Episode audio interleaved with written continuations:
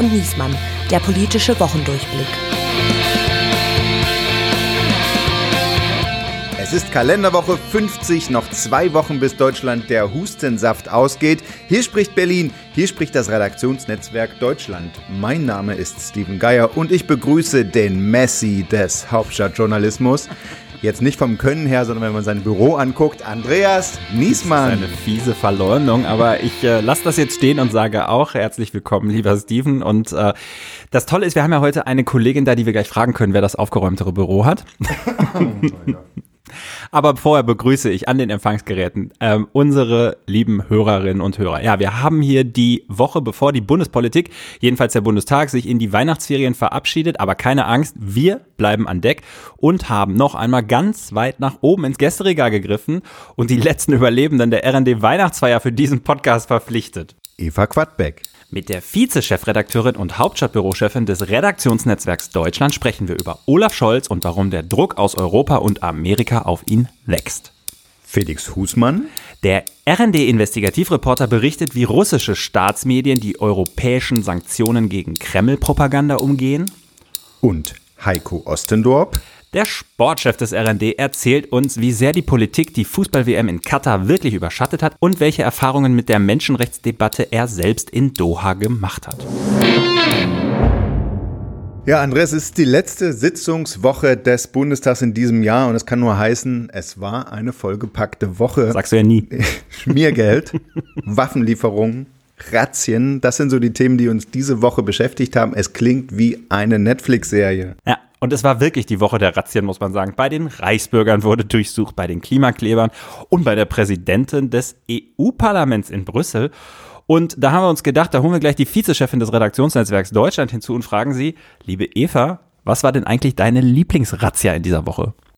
Ja, ist für mich schwer zu entscheiden. Äh, Lieblingsrazzien sind ja immer die, wo so schöne Bilder im Kopf entstehen. Und sowohl bei Heinrich dem 13. Ähm, war ich sehr angetan, was ich da geboten bekam, wie auch bei der Vorstellung, dass äh, in der Wohnung einer EU-Abgeordneten wirklich Säcke oder Koffer voll Geld äh, gefunden worden sind, also Bargeld. Beides, sowohl Heinrich der 13. wie auch die vollen Geldkoffer waren so nicht in meinen Assoziationsketten bisher vorhanden, wenn ich an, ja, an den deutschen Staat oder an die EU gedacht habe. Ja, das sind auch die beiden Themen, die wir gleich vertiefen wollen. Äh, und die Klimakleber hat es doppelt hart getroffen. Denen ist ja der Klebstoff äh, zurückgerufen worden vom Hersteller, mit dem sie immer benutzen. Ist das so? Weißt, die dürfen den nicht mehr naja, naja, der ist irgendwie wahrscheinlich hautschädlich. Ah. Aber darüber wollen wir nicht reden, sondern wir reden über die wichtigen Themen. Diese Woche ist ja zu Ende gegangen mit dem Europäischen Rat am Donnerstag, dem EU-Gipfel der Staats- und Regierungschefs am Donnerstag in Brüssel. Die haben über den Ukraine-Krieg geredet, die Frage, wie es im, wie die Ukraine den Winter überstehen kann und natürlich Energie, der EU-weite Gaspreisdeckel und so weiter. Da hat also Olaf Scholz einiges erwartet. Bevor wir darüber reden, Eva, du hast ihn ja vorige Woche zum Westbalkan-Gipfel begleitet und diese Woche seine Regierungserklärung angesehen. Wie ist so dein Gesamteindruck zum Ende des Jahres? Wie ist er insgesamt drauf? Also ich habe den Eindruck, dass er sehr stark fokussiert ist auf deutsche Belange und weniger nach außen gerichtet. Also in Tirana war das beispielsweise so, dass wir Journalisten überhaupt nicht erfahren haben, was überhaupt auf diesem EU-Westbalkan-Gipfel passiert ist. Ich habe mir beispielsweise, bevor Scholz dann in die Pressekonferenz kam, über einen Stream angeguckt, was denn äh, von der Leyen und andere gesagt haben. Und die Regierung hat es noch niemals geschafft, uns die Tirana Erklärung einfach mal in unsere Postfächer zu senden. Ja, der Regierungssprecher hatte keine Zeit, der musste sich auf den Podcast mit Geier und Niesmann vorbereiten.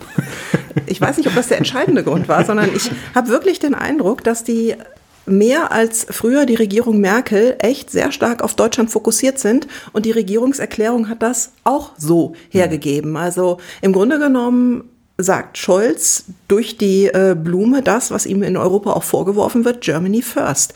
Also er hat ja noch einmal die harte deutsche Haltung bei der Gaspreisbremse verteidigt und ganz klar gesagt, es kann nicht sein, dass wir in irgendeiner Form etwas zustimmen, was zu Lieferschwierigkeiten dann für Deutschland führen könnte. Hm, also da hat er ganz schön äh, Ärger auf sich und Unmut auf sich gezogen. Wir haben uns gefragt, jetzt gerade mit Blick auf diesen Gipfel am Donnerstag, ist eigentlich Olaf Scholz inzwischen der unbeliebteste deutsche Kanzler seit Angela Merkel? Ja, also es ist natürlich so, dass die Deutschen immer so ein bisschen unbeliebt sind in Europa als größte Volkswirtschaft und äh, Geld geht bei uns halt nie aus im Gegensatz zu den 26 anderen Ländern. Und was auch noch hinzukommt und was eben auch zu meiner These passt, dass die Deutschen sehr auf sich fokussiert sind, ist der Doppelwumms mit den 200 Milliarden Euro.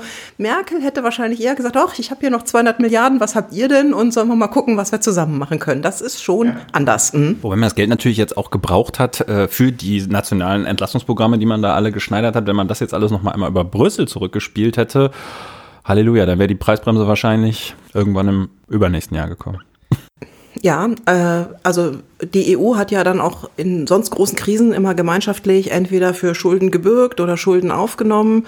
Und jetzt ist es so, dass auch bei den anderen Ländern es knapper geworden ist, also weniger in die Töpfe reingegangen wäre und eben auch Deutschland nicht mehr so viel in der Rückhand hat wie vorher. Hat er das denn eigentlich kaschiert, dass Deutschland damit isoliert ist in Europa in der Regierungserklärung? Ja, Scholz hat ja immer so eine etwas witzige Art, Dinge zu kaschieren, indem er sie einfach ignoriert. Okay. Also er tut dann einfach so, als sei es nicht da. So wie wenn er darauf angesprochen wird, ja, Verhältnis zum französischen Präsidenten ist ja schlecht, dann sagt er einfach das Gegenteil. Mhm. Also alle sagen, hm, das Verhältnis genau. ist schlecht. In Brüssel sagen das alle, in Berlin sagen das alle.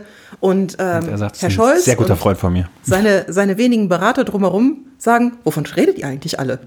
Wir verstehen das nicht. Das ist ja letztendlich auch eine Geschichte, die wir ähm, bei dem zweiten Thema, das wir ansprechen wollten, genauso erlebt haben, nämlich die ähm, Panzerlieferung, die, die ewige Debatte um, ob Deutschland Kampfpanzer in die Ukraine liefern sollte. Da reden wir, glaube ich, ja seit einem halben Jahr darüber, dass die amerikanische Regierung, die US-Administration, Deutschland so ein bisschen in diese Richtung drängt. Es gab die Botschafterin, die damals neu war und einen Punkt gesetzt hat. Man hört es auch immer wieder aus anderen Quellen. Und aus dem Kanzleramt hat man ja steif und fest immer wieder gehört, wir reden mit beiden wir wissen, was die US-Administration will, ihr habt alle keine Ahnung. So, jetzt sind diese Woche wieder neue Hinweise aufgetaucht, dass die US-Regierung das sehr wohl schön fände, wenn Deutschland endlich mal ein bisschen Gas geben würde. Naja, vor allen Dingen äh, Kampfpanzer tatsächlich ja. liefert. Also der deutsche Punkt ist ja, solange die Amerikaner keine Kampfpanzer liefern, machen wir das auch nicht. Aus Amerika hört man aber und übrigens auch von der Vize-Außenministerin sogar unter eins auf einer Pressekonferenz, ja, dass wir keine Kampfpanzer liefern, heißt nicht, dass Deutschland keine liefern muss. Ne? Also äh, äh Zwinky Zwonky. Ja, so. Denkst du, da gerät Scholz unter Druck, dass er sich da doch nochmal bewegen muss? Ja, das ist ja die ganze Zeit schon da mächtig unter Druck. Und ich denke, je länger der Krieg dauert, desto weniger werden wir diese fein ziselierten Debatten führen. Was ist denn nun eine Offensivwaffe und was ist eine Defensivwaffe? Zumal man das ja, je nachdem wie die Ukrainer das einsetzen, sowieso nicht wirklich auseinanderhalten kann. Und was Scholz ja immer wieder klar gemacht hat und wo er dann auch steht, ist, dass er sagt, wir helfen der Ukraine, solange es nötig ist. Und das ist ja auch schon ein durchaus weitreichendes Versprechen, wenn man mal darüber nachdenkt, dass die Ukraine nun die Krim auch zurückerobern möchte und inzwischen auch äh, Ziele auf russischem Staatsgebiet bombardiert. Da finde ich dieses Versprechen oder diese Zusage eigentlich viel weitreichender, als wenn wir sagen, wir liefern da auch Offensivpanzer hin. Also da würde ich sagen, das muss eigentlich äh, den Kreml sehr viel mehr erzürnen. Warum will er das nicht? Wir haben es schon oft diskutiert, aber gibt es noch was Neues aus dem Kanzleramt? Was ist das neueste, der neueste Talking Point, warum der Kampfpanzer und der Schützenpanzer das große Thema sind? Nee, es hat ja auch vorher nie so eine richtig gute Begründung dafür gegeben. Also es ist immer so ein bisschen schwurbelig dann gesagt worden, ja, historische Gründe und es dürfen keine deutschen Panzer nach Russland rollen. Ähm, aber der Krieg hat sich ja inzwischen so weit entwickelt, dass das Argument nicht mehr wirklich zählt. Und es ist ja klar, dass die westliche Gemeinschaft sich da auch gemeinsam aufstellt und auch das Argument würde Scholz ja nicht aus der Hand fallen, dass er nur in Absprache mit der Gemeinschaft Waffen liefern will. Also nein, es gibt kein rationales Argument mehr, aber ich sehe ihn jetzt auch nicht mehr oder weniger unter Druck, als er das seit äh, dem 24. Februar in dieser Frage ist. Aber Putin führt den russischen Krieg ja auf hybride Art und Weise, also mit Waffen und mit Propaganda. Und damit hat sich ein anderer Kollege von uns beschäftigt und hat einige spannende Dinge herausgefunden. Unter dem Radar. Und wir begrüßen unseren Experten für Extremismus und für Verschwörungsideologien hier bei uns im RD Hauptstadtbüro. Und das Beste ist, er schreibt auch noch drüber Felix Husmann. Hallo, danke für die Einladung. Felix, du hast ja diese Woche für Furore gesorgt mit einer Recherche darüber, wie russische Staatsmedien die EU-Sanktionen umgehen, um Putins Propaganda weiter bei uns, auch bei uns verbreiten zu können. Äh, bevor wir uns das mal anschauen und deren Tricks Ein Schritt zurück, erklär uns doch erstmal, was russische Staatsmedien sind, welche Rolle die vor Ausbruch des Krieges in Deutschland überhaupt gespielt haben. Ja, es gab in den vergangenen Jahren vor allem zwei russische Staatsmedien, die in Deutschland äh, sehr aktiv waren. Das ist einmal RT.de, hieß vorher RT Deutsch und SNA, das hieß vorher mal Sputnik News. Das sind so zwei äh, Abteilungen, die alle zu dem großen russischen Staatsmedienapparat gehören. Die haben in Deutschland ähm, vor allem in der Pandemie für viel Aufsehen gesorgt. Ähm, Gerade RT.de war einer der großen äh, Verbreiter ähm, von impfkritischen, äh, impfgegnerischen Stimmen, von verschwörungsideologischen Stimmen. Ähm, die haben jetzt nicht unbedingt eigene Falschmeldungen zur Pandemie erfunden, sondern haben ganz viel, was aus dieser Querdenker-Szene, aus diesem ganzen Milieu ähm, ver, ja, veröffentlicht wurde, verbreitet und haben dadurch recht große Reichweite ähm, äh, aufbauen können, waren aber auch vor der Pandemie schon äh, wichtig hm. in genau diesen Szenen. Ich glaub, die haben auch Pegida immer live übertragen und sowas, ne? Die haben alles, was hier für Unruhe sorgt, quasi versucht groß zu machen oder auszuschlachten. Genauso von dieser ähm, russlandfreundlichen, äh, vermeintlichen Friedensbewegung bis hin zu Pegida, ähm, da spielt dann äh, Alice Weidel im Zweifelsfall die eine genauso große Rolle wie Sarah Wagenknecht. Das ist so das Spektrum, aber mit relativ wenig in der Mitte dazwischen. Mhm. Jetzt hat man sich ja in Deutschland lange irgendwie die Frage gestellt, wie geht man damit um? Auch wir Medien haben uns die Frage gestellt, das war auch schwierig teilweise, muss man sagen. So, dann kam der Kriegsausbruch, äh, der russische Überfall auf die Ukraine und dann hat die EU gesagt, stopp bis hierhin und nicht weiter. Jetzt greifen wir da ein und versuchen, ähm, russische Akteure am Verbreiten von äh, Kreml-Propaganda in Europa zu hindern. Wie hat die EU das gemacht? Genau, die EU-Kommission hat einen bis dahin einmaligen Schritt ähm, gemacht in, im März und äh, hat gesagt, die Inhalte von ähm, verschiedenen Ablegern dieser russischen Staatsmedien RT und Sputnik, unter anderem auch in Deutschland, dürfen in der EU nicht mehr gesendet und verbreitet werden. Das heißt, ähm, Internetprovider müssen quasi ähm, ja, müssen die Webseiten blockieren, ähm, es darf nicht im Rundfunk ausgestrahlt werden, ähm, es darf auch in den sozialen Medien nicht verbreitet werden. Ähm, und das heißt, ähm, wenn man jetzt heute die ganz normale rt.de Domain in seinem Webbrowser aufruft, zumindest mit vielen Internetprovidern kommt man dann eben nicht auf die Seite und auch YouTube, Facebook, Twitter und Co. haben die ähm, bekannten Profile dieser Medien äh, erstmal in der EU blockiert. Das klingt ja eigentlich so, als ob die EU da einigermaßen erfolgreich äh, gewesen ist. Jetzt hast du aber recherchiert, die Infos äh, kursieren hier immer noch und es ist nämlich doch nicht so leicht, die auszuknipsen. Ähm, was ist dir da alles untergekommen? Also zum einen, ähm, das ist auch schon länger bekannt, gibt es ähm, quasi Ausweichdomains. Also du gibst einfach eine etwas andere Internetadresse in deinen Browser ein und dann kommst du genauso auf die Inhalte von rt.de weiter. ein paar nennen damit, äh, als Verbraucherservice? Genau, das sind dann einmal piep, piep und piep. Ja. Genau, und ähm, man kann auch den Livestream des rt.de Fernsehsenders ähm, über Umwege weiterhin äh, schauen, aber die Reichweite wird das schon eingeschränkt mhm. haben. Das ist so, das ist so wie wenn ich Fußball äh, zum Beispiel gucken will, was ein ausländischer Sender überträgt. Dann umgehe ich diese Standorterkennung äh, online und dann kann ich äh, den ausländischen Livestream gucken. Genau, genau also du kannst quasi mit den Methoden, die du schon von der ähm, Content-Piraterie kennst, ja ähm, auch russische Staatsmedien auch schon empfangen. Ach super. Ja, genau. Ist auch schon strafbar übrigens. Ja? Du hast nur theoretisch gesprochen. Ah ja. ja. Mhm. Äh, natürlich. Genau. Was ich mir in den vergangenen Monaten angeschaut habe, ist, ähm, wie ähm, weitere Kanäle in den sozialen Medien mit sehr direkten Verbindungen zu RT.de entstanden sind. Das sind Kanäle auf Telegram, auf Twitter, YouTube, auf TikTok. Da steht nirgendwo RT drauf, da steckt aber ganz viel RT-Inhalt drin. Also es ist zum Teil sehr offensichtliche pro-russische Propaganda zum Krieg. Da wird dann auch nur von militärischer Sonderoperation oder so gesprochen, statt von einem Angriffskrieg. Da werden ukrainische Flüchtlinge verunglimpft. Da wird ähm, ja gehofft, dass doch ein nuklearer Holocaust passiert. Äh, solche Sachen werden da veröffentlicht. Und ich konnte jetzt aufzeigen, wie eng die Verbindung mindestens zu RT.de ist, weil ein Reporter zum Beispiel, der für einen dieser Kanäle, für mehrere dieser Kanäle Umfragen in Berlin macht, äh, Reportagen dreht, ist ein Korrespondent von RT.de. Die nutzen RT.de Dienstwagen für, ähm, für ihre Einsätze bei, äh, bei rechten Demonstrationen, wo sie Livestreams machen. Und so wird quasi auf Kanälen, wo auf den ersten Blick gar nicht sichtbar ist, was dahinter steckt, dieselbe Propaganda weiter betrieben, ohne dass irgendjemand ähm, da wirklich eingreift, weil es gar nicht so einfach auffällt. Ist es illegal eigentlich? Also du sagst ja, die, also die Verbreitung hier ist äh, verboten, aber RT darf hier quasi noch als Unternehmen tätig sein, Leuten Dienstwagen bezahlen und irgendwie. Genau, RT.de ist weiterhin, das ist die RT.de Produktions GmbH, ist weiterhin eine deutsche GmbH, die in Berlin sitzt. Mhm. die dürfen hier weiter arbeiten. Ähm, es gibt jetzt kein Berufsverbot ja, für ja. RT-Journalisten. Also das wäre auch ein richtig krasser Schritt. Also diese Sanktionen sind ohnehin schon ein sehr einschneidender Schritt. Aber genau, das gibt es nicht. Ähm, das heißt, dadurch, dass die Inhalte produzieren, machen die sich nicht strafbar. Mhm. Erstmal. Die Frage ist nur, wie ist mit, wie sind solche Inhalte, die produziert werden, einzustufen ähm, durch Social Media Plattformen zum Beispiel.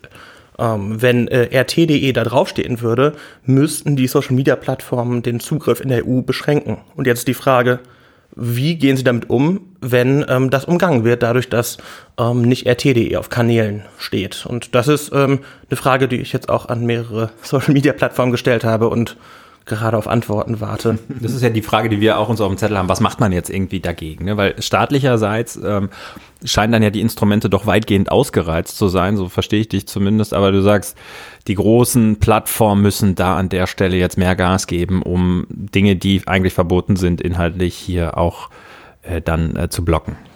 Ja, ich glaube, es braucht zumindest eine Sensibilität bei den Plattformen, äh, bei den, bei den Social Media Plattformen, dass ähm, es nicht damit getan ist, äh, einfach nur Accounts zu blockieren, auf denen RT.de oder Sputnik draufsteht, sondern man muss schauen, ähm, was für Propagandainhalte ähm, werden da verbreitet. Ich glaube, ähm, es ist immer wichtig, ähm, dass Social-Media-Plattformen das auch unabhängig von Sanktionen im Blick haben, wenn da Desinformation verbreitet wird, wenn da flüchtlingsfeindliche Inhalte verbreitet werden und so. Wie dann damit umgegangen wird, ist äh, nochmal eine andere Frage, aber zumindest auf dem Schirm haben müssen sie es und haben es bislang nicht in allen Fällen.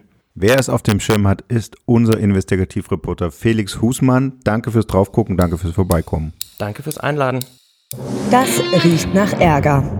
Wir haben die Razzien schon erwähnt und einer der aufsehenerregenden äh, ist am Montag über, die, über uns hereingebrochen. 3000 deutsche Polizeibeamte haben 150 Häuser und Wohnungen durchsucht und dabei Feindeslisten mit Politiker- und Journalistennamen gefunden, Waffen an 50 verschiedenen Orten, also viele Waffen und 25 Menschen festgenommen, darunter eine Richterin, eine ehemalige Bundestagsabgeordnete und äh, den Adligen, den wir schon erwähnt haben, Heinrich der 13., wobei offenbar heißen da alle Heinrichs, eher der 13. Heinrich in seiner Familie.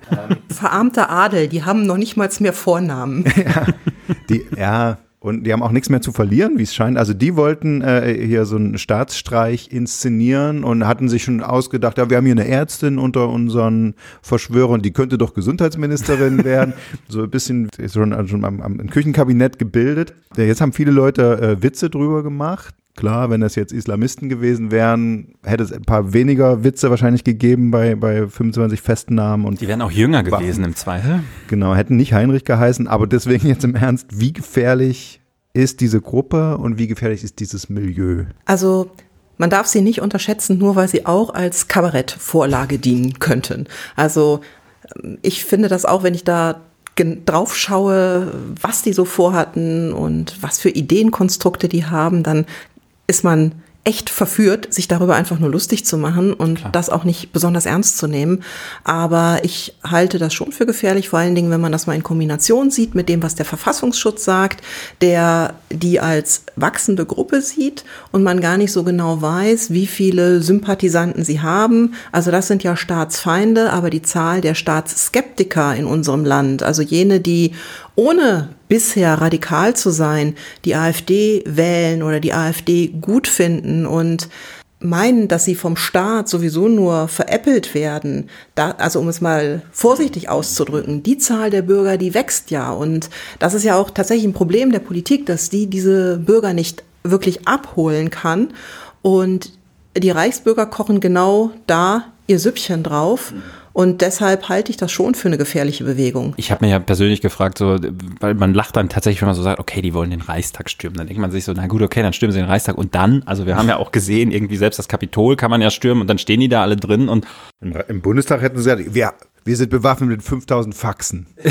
ja, Faxgeräten. Und dann klaut man irgendwie ein Rednerpult oder eine Fahne oder so. Und dann ist, ja, ist der Staat auch noch nicht umgekippt. Ne? Und das, dazu kommt ja auch in Deutschland gab es ja, du bist die Historikerin, aber soweit ich weiß, gab es ja nie einen Umsturz hier, der wirklich funktioniert hat. In, äh, und auch in deutlich turbulenteren Zeiten nicht so. Das, der Punkt ist aber natürlich, ähm, die Gefahr, die von denen ausgeht, ist ja einfach, dass auf dem Weg dorthin ähm, äh, Menschen zu Schaden kommen oder zu Tode kommen. Ne? Das, also, dass einfach äh, die Menschen, die dann eine Stelle bewachen, die da gestürmt wird oder dass die durchdrehen, ähm, und das muss man da schon ernst nehmen. Das ja, aber man stelle sich ne? vor, dass mal einer von den, von den Reichsbürgern mit ähm, einem Gewehr auf die Tribüne so. des Reichstagsgebäudes gekommen wäre und da dann ins Plenum gehalten hätte. Also, und das ist ja nicht ausgeschlossen, genau. dass denen sowas gelungen wäre. Also, dass, ähm, selbst wenn sie nicht mit großen Taschen an der Sicherheit vorbeikommen, aber dass irgendwo jemand, der sich mit ihnen verbündet, ein Fenster öffnet und die reinlässt. Also, das finde ich, kann man nicht äh, ganz in Abrede stellen, dass sie da auch ein Blutbad hätten anrichten können. Ich habe mit, mit Bundestagsabgeordneten auch äh, in verantwortlicher Position geredet und die haben schon äh, gesagt, also ich habe einen Schreck bekommen, wenn da mhm. Bundestagsabgeordnete dabei sind, die äh, bei dieser Verschwörung seine ehemalige AfD-Abgeordnete. Erstens, deren Fraktion hat die ständig für Posten vorgeschlagen, die auch Zugriff auf geheime Informationen gehabt hätte, nämlich irgendwie die, die Finanzaufsicht für die Geheimdienste zum Beispiel. Und zweitens, wenn die dann, äh, sie hat sich dran erinnert, es gab ja mal diese, diese Aktion, wo AfD-Abgeordnete da irgendwelche äh, Querdenker und irgendwelche anderen Verrückten reingeschleust haben, aktiv, die dann Altmaier angequatscht haben, ne, wo du mit dem Fahrstuhl gestanden ja, hast. Mein größter Auftritt. und so. Und da hat die gesagt, ja gut, da haben sie halt irgendwelche Leute mit Handys reingeschleust, aber wer ist, wenn die nächste Mal reinschleusen und so. Also die Bundestagsabgeordneten sind ziemlich erschrocken dann auch. Ne? Und klar sind das viele Maulhelden in diesen Chatgruppen, aber es gab ja vorher die Reichsbürger, die Karl Lauter Lauterbach entführen wollten. Ich meine, wer sagt dann nicht, dass da einer von denen dann das plötzlich doch mal ernst nimmt und dann die anderen anrufen und sagt, Leute, es hat geklappt, ich habe Karl Lauterbach im Kofferraum, wohin jetzt mit ihm? Ja, und das ist, das ist auch Spaß beiseite, wenn man an den Lübcke-Mode denkt. Es reicht ein bis zwei, die durchdrehen. Ne? Genau, also die scheinen ja, die, die sie jetzt festgesetzt haben, die haben sie ja offensichtlich schon recht engmaschig bewacht. Also die Wahrscheinlichkeit, dass wenn die jetzt mit ähm, Gewehren in der Tasche Richtung Reichstagsgebäude gegangen wären, dass die dann aufgeflogen wären und gestoppt worden wären vorher, die halte ich schon für relativ hoch. Aber wie gesagt, es kann ja auch sein, dass das alles nicht so offensichtlich geschieht und dass irgendwo jemand durch ein Fenster reingelassen wird von irgendeinem Mitarbeiter eines AfD-Abgeordneten, wer weiß. Und dann sieht die Sache schon anders aus. Und dann kann eben einer allein sehr viel Schlimmes anrichten, ohne natürlich, dass der Staat gestürzt wird, ohne natürlich, dass irgendjemand unsere Verfassung außer Kraft setzen könnte und ohne dass äh, Heinrich der 13. sich im Schloss Bellevue ja, wiederfindet. Ohne dass Xaver Naidu Kulturstaatsminister wird. ja, der ist ja, der hat ja auch diese Ideologie geteilt. Wobei der distanziert sich ja inzwischen ziemlich deutlich ja, davon. Hoffentlich ist er dabei geblieben. Ja, I don't know. Es muss ja auch noch nicht mal der Reichstag sein. Ne? Ich habe so an die Wehrsportgruppe Hoffmann zurückgedacht und da habe ich jetzt einen interessanten Essay gelesen von einem Historiker hier aus Berlin, Ufa Jensen, und der schreibt, äh, weist darauf hin, dass Franz Josef Strauß, bayerischer Ministerpräsident, damals noch im März 1980 sich darüber lustig gemacht hat und gesagt hat, naja, jetzt lass doch die Leute da in ihren Tarnanzügen sonntags spazieren, wenn die das wollen, lass die doch in Ruhe. Und ein halbes Jahr später gab es den Anschlag auf dem Oktoberfest. Schlimmster Terroranschlag bis dahin in der bundesdeutschen Geschichte. Ne? 13 Tote. Also, man weiß nie. Ne? Jetzt ist das Stichwort AfD schon gefallen. Das ist ja das, was politisch auch draus gefolgt ist. Das eine ist, es gab eine Debatte, ob das Waffenrecht verschärft werden muss und so. Und das andere ist tatsächlich die Verstrickung, die Verbindung zur AfD. Jetzt am Ende der Woche, Donnerstag, sind sowohl Thürings Innenminister Georg Mayer, SPD, als auch die Grünen Co-Chefin Ricarda Lang damit on the record gegangen zu sagen, wir müssen prüfen, ob es ein AfD-Verbotsverfahren geben soll.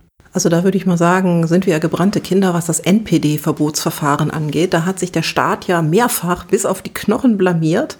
Und äh, ich gehe mal davon aus, dass ein Verbotsverfahren gegen die AfD ähnlich ausgehen würde. Und da ist auch der Status, dass die vom Verfassungsschutz beobachtet werden und dass der Verfassungsschutz denen wirklich im Nacken sitzt, besser und ähm, schadet ja auch dem Image, als wenn man sie durch ein Verbotsverfahren jetzt zu Märtyrern machen würde. Ja, sehe ich ganz genauso. Also ich denke, man muss sie politisch ähm, bekämpfen und nicht ähm, irgendwie juristisch. Ja, muss man sich vorstellen, in Thüringen sind die stärkste Kraft, da verbietest du die. Würde Wasser auf die Mühlen der Anhänger geben, ganz klar. Aufreger der Woche. Am vergangenen Wochenende gab es einen Machtkampf zwischen Brüssel und Budapest, der sich gerade zugespitzt hat.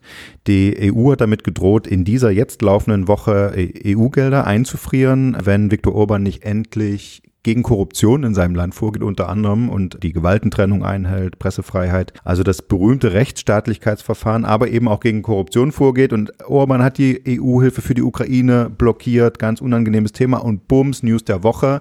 Am Freitagabend meldete die belgische Staatsanwaltschaft, sie hat 16 Objekte in Brüssel durchsucht, fünf Personen wegen des Verdachts der Bestechlichkeit festgenommen, darunter die Vizepräsidentin des Europäischen Parlaments.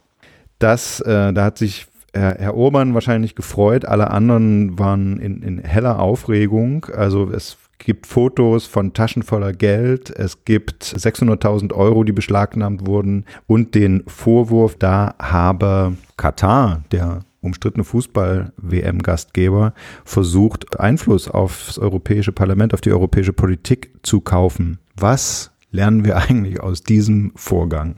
Einzelfall? Das hoffen wir doch mal stark. Ja, ich habe mich das auch gefragt, was lernen wir daraus? Also pff, am Ende steht man irgendwie so ein bisschen fassungslos davor. Ich weiß nicht, wie euch das geht. Man sieht irgendwie so Geldsäcke, man denkt dann irgendwie an Mafia, wenn irgendwie so äh, ein paar Millionen in kleinen oder weiß nicht, was war das, 1, irgendwas Millionen in kleinen unnummerierten Scheinen da rumliegen und denkt sich irgendwie, okay, Vizeparlamentspräsidentin. Und die anderen vier Festgenommenen sind aus Italien. Ja. ja, aber es, es gibt übrigens einen Geständigen, das kam auch am Donnerstag erst rein, der Lebenspartner von Eva Kaili, der äh, besagten Vize Parlamentspräsidentin hat gestanden tatsächlich in Haft, äh, dass er Geld von Marokko und Katar bekommen hat, um da Einfluss äh, zu nehmen und zu organisieren. Sie selbst will auf unschuldig plädieren, sagt, das war alles mein Typ. Ja, das ist besonders lustig. Also ich habe das gelesen. Sie hat jetzt äh, gesagt, dass sie dann mit ihrem äh, Lebensgefährten gesprochen hat, gesagt hat, was soll das Geld hier in der Wohnung? Pack das weg. Ich will es nicht. Man stelle sich vor, also man kommt nach Hause, ja, und da stehen so Taschen rum, Huch. da quillen die Geldscheine raus und dann sagt man zu seinem Mann, was macht denn das ganze Geld hier? Kannst du das mal wegschaffen? Das ist also, bei euch nicht so. So, also wie, wie naiv kann man sein, ja, dass man dann nur sagt, ich will das Geld hier nicht haben und ähm, stellt nicht noch weitere Fragen, wenn man EU-Vizeparlamentspräsidentin ist und äh, wohl auch mal journalistisch gearbeitet hat. Das ist dermaßen unglaubwürdig, dass ich mir nie vorstellen kann, dass sie damit durchkommt. Immerhin geht die EU ja konsequent gegen Frau Kaili vor. Orban hat sich auf jeden Fall zu früh gefreut, dass äh, seine Korruption jetzt nicht mehr bekämpft werden muss.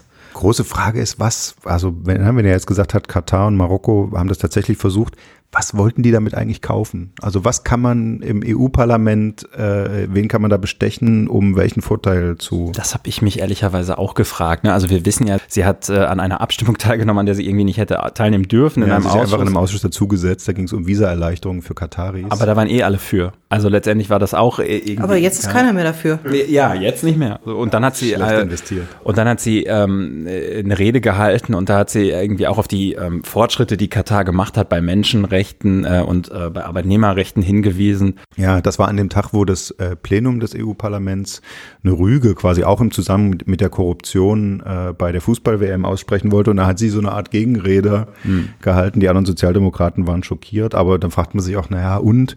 Ich meine, Sigmar Gabriel, der twittert sowas umsonst, ne? Der musste dafür nicht, der hat ja, der hat ja äh, irgendwie so ein Tweet abgesetzt, wo er schreibt, er findet es deutsche Arroganz, dass man Katar kritisiert und auch wir haben die Gastarbeiter damals schlecht behandelt, hat er getwittert. Ja, da muss er irgendwie, da hält er die Dinge nicht so richtig gut auseinander, der Herr Gabriel.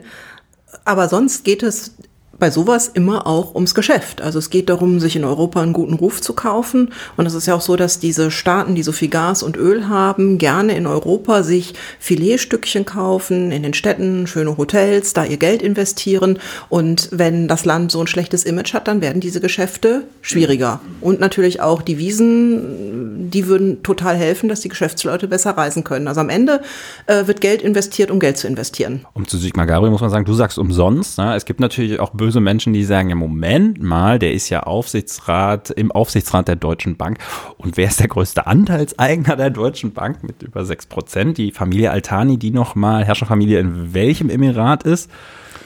Naja, nun, es gibt böse Menschen, die das ist sagen, böse. bestimmt nicht ist, hier im Raum. Ist wirklich ein bisschen böse. In dem Fall muss man sagen, ich war mit Sigmar Gabriel mal in Katar, habe ich das schon mal erzählt, Nee, also als er noch Wirtschaftsminister war. Und da hat er ehrlicherweise diese Sachen, die er jetzt bei Twitter schreibt, damals schon immer gesagt. Also wir Journalisten haben uns auch immer da aufgeregt, natürlich mit deutschen Moralimpetus über das Reiche, den ganzen Reichtum und die schlechte Behandlung und so. Und da hat er damals immer schon genau die gleichen Takes gehabt, so, ja, diese westliche Arroganz und die, die müssen die Zeit kriegen, die wir uns auch gegönnt haben und also das glaubt er schon wirklich. Man muss da hingehen, wo es stinkt und brodelt, hat er doch auch seinen Sozialdemokraten gesagt. Aber sagen wir mal, das passt jetzt eigentlich ganz gut zu dem Job, den er gerade hat. Ja, aber ob Katar das, dieses äh, Image-Schmiergeld gut angelegt hat zurzeit, äh, also auch die Fußball-WM, das so ein gutes Investment war. Das ist eine sehr deutsche Sicht, glaube ich. Genau, und darüber haben wir gesprochen mit unserem nächsten Gast, dem Fußball- und Sportchef des RND. Wir hören mal rein. Die K-Frage. So, das sind ja alles wichtige Themen, was wir da besprochen haben, aber jetzt mal Hand aufs Herz. Ihr tut es doch auch, ihr guckt alle heimlich WM. Nämlich jetzt spätestens seit den, seit den Viertelfinales und so. Und ihr wollt doch jetzt alle, obwohl ihr vorher die großen Boykottsprüche geschwungen habt, wissen, wie geht die Sache am Sonntag aus.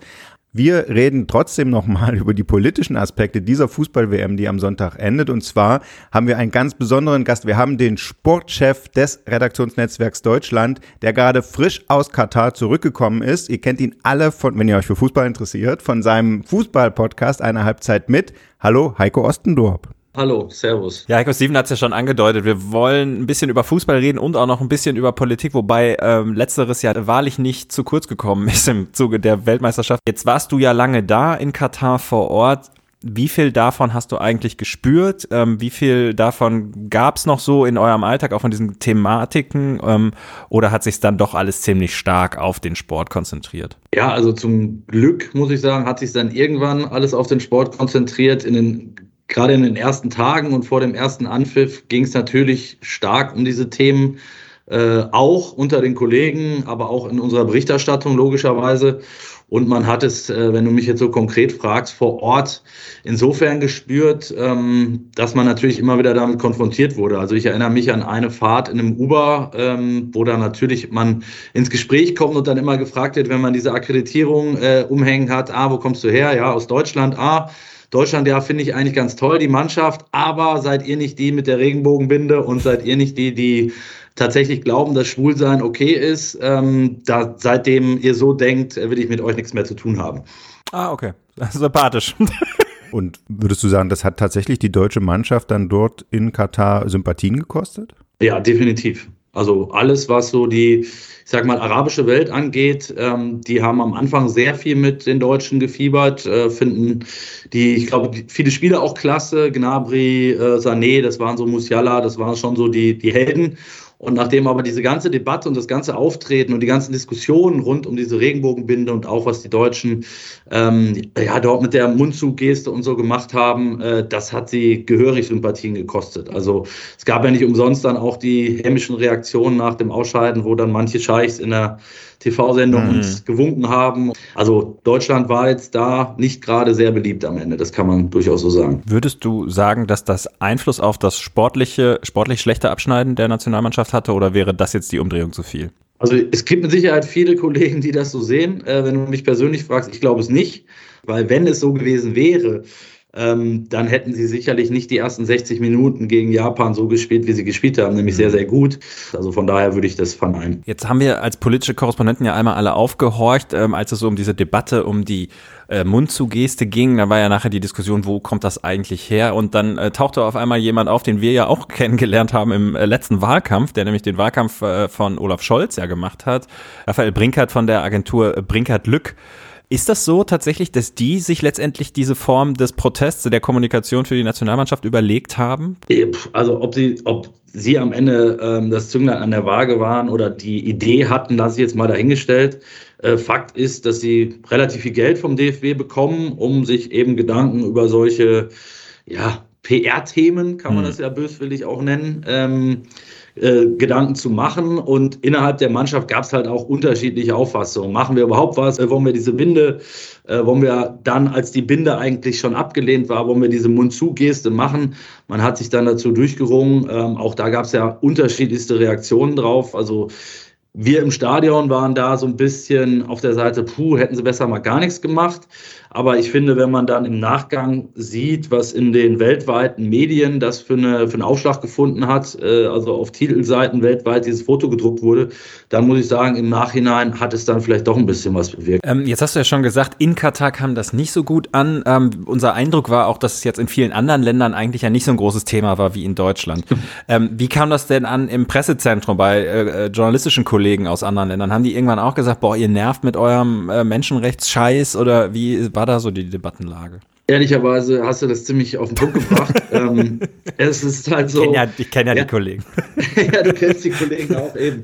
Also vielleicht erstmal vorweg, es ist ja äh, wirklich, glaube ich, also so war meine Wahrnehmung außerhalb von Europa äh, überhaupt gar kein Thema gewesen. Die Mexikaner und Argentinier und Marokkaner und Afrikaner und wer auch immer dabei ist, die wollen Fußball spielen, die fahren dahin. Da ist eine WM, denen ist auch egal, dass die in Katar stattfindet. Mhm. Äh, die sind froh, dass es mal bei ihnen im Sommer ist und nicht im Winter, wie sonst immer, was ja auch so eine europäische Arroganz ist. Oh Gott, jetzt findet die, die WM im Winter statt. Also, dass für drei Viertel der Welt äh, oder die Hälfte der Welt zumindest mal das jetzt auch schön ist, dass diesmal umgekehrt haben, mhm. darf man ja auch nicht vergessen. Mhm.